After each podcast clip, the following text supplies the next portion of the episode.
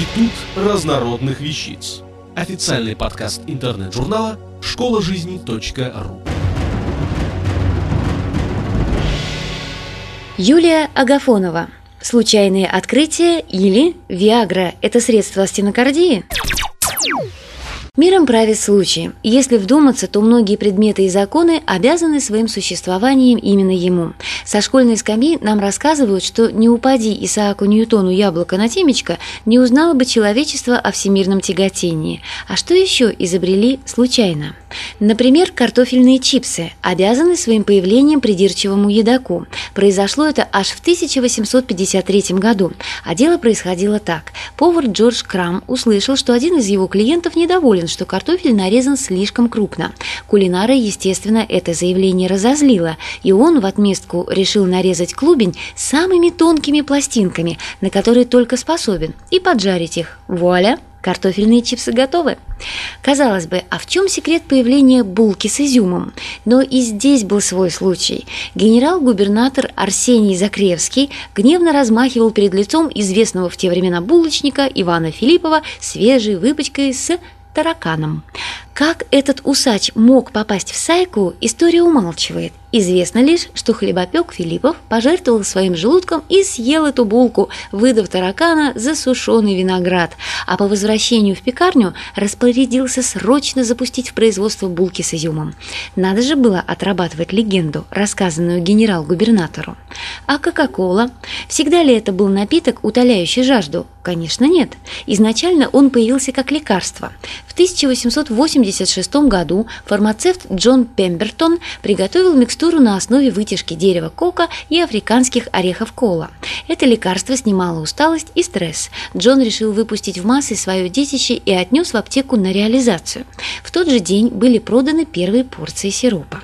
Отпускали его стаканами, в которых это лекарство было смешано с обычной водой. Но и здесь свое дело сделал случай. По рассеянности аптекарь вместо водопроводной добавил газированную воду. Получившаяся смесь радует нас уже 120 лет и носит звучное название «Кока-кола». Знали ли вы, что Виагра изначально была задумана как средство от стенокардии? В 1992 году при тестировании этого лекарства на жителях Уэльского городка был обнаружен этот эффект, которому теперь должны быть рады мужчины. От стенокардии оно, увы, не помогает. Конечно, нужно быть очень наблюдательным человеком, чтобы сделать открытие. Венгер Бира, как-то сидя на веранде после дождя, наблюдал за своим маленьким сыном, играющим в мяч. Ребенок озорно бегал, мячик же то подскакивал, то просто катился, а упав в лужу, оставлял за собой мокрый след. Что бы вы вынесли из этого наблюдения? Что стоит запретить играть ребенку с грязным мячом? Бира же это натолкнуло на изобретение шариковой ручки в 30-е годы 20 века. Наблюдательностью отличался и владелец крупного продовольственного магазина Сильван Голдман. Как-то он увидел, что женщина свою тяжелую сумку положила на игрушечную машину ребенка, который тащил ее за веревку. Для начала Голдман приделал к обычной корзинке колесики, а в 1947 году начал серийный выпуск тележек для супермаркетов. Я на сегодняшний день не представляю свою жизнь без блока с клейкими листками. Они очень удобны, их можно цеплять на монитор, на стены, на шкафы, на страницы страницы книг, а путь к ним был тернист. В 1968 году, пытаясь улучшить свойства клейкой ленты, исследовательская компания выпустила плотный клей. Он не впитывался и, как выяснилось, был непригоден к изготовлению скотча. Клей отложили для лучших времен, и они наступили. Один из исследователей на досуге пел в церковном хоре. Его раздражало множество закладок, которые бесконечно выпадали. Как говорится, голь на выдумке хитра. Он вспомнил о безуспешном клее и закрепил им бумажные закладки на книжных страницах, а в 1980 году уже начали массовый выпуск клейких листков. Сахарин в 70-х годах 20 века открыл химик Фальбарк, забывший вымыть руки перед едой. Поглощая хлеб, он ощутил, что корка сладкая, в то время как его супруга, поедая хлеб, отрезанный от той же буханки, не чувствовала сладости. Тогда химик предположил, что возможно такой вкус из-за частиц сульфаминно-бензойной кислоты, оставшихся на его пальцах во время сегодняшних опытов. Проверив догадку, он оказался прав.